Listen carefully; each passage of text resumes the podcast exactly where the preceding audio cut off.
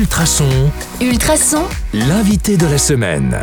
Bonjour à tous, c'est NK. Cette semaine, nous sommes en compagnie de Vincent Girbou-Échevin à Genappe. Bonjour Vincent. Bonjour. Alors, est-ce que ça va bien? Mais oui, euh, malgré euh, euh, la neige de ce jour, euh, tout va bien. On est arrivé à temps. Ah oui, c'est vrai, vous êtes à l'heure, euh, c'est super ça.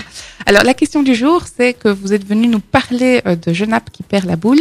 Et ma grande question, c'est pourquoi organiser un marché de Noël Ça sert à quoi?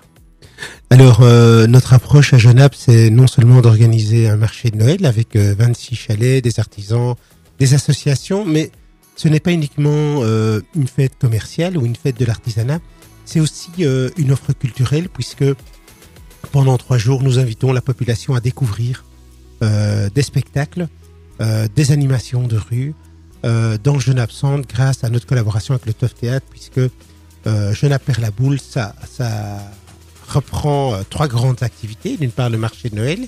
D'autre part, un parcours d'artistes avec le 38 qui s'appelle le parcours d'artistes vitrine. Et enfin, un festival international qui s'appelle Maboule, qui est un festival d'objets et de marionnettes qui se déroule pendant les trois jours. Donc, pendant toute cette semaine, on va parler de ça, on va bien détailler tout le programme. Alors, autre question, c'est un marché qui a lieu vendredi, samedi et dimanche. Pourquoi ce calendrier? Alors, euh, je dirais que ça fait partie de la tradition. Vous savez qu'il y a quand même beaucoup de, marchés de Noël un peu partout en Belgique et en Europe, donc la concurrence est forte. Et l'idée, c'était de concentrer euh, nos efforts et notre énergie et notre motivation sur trois jours en même temps que le festival culturel.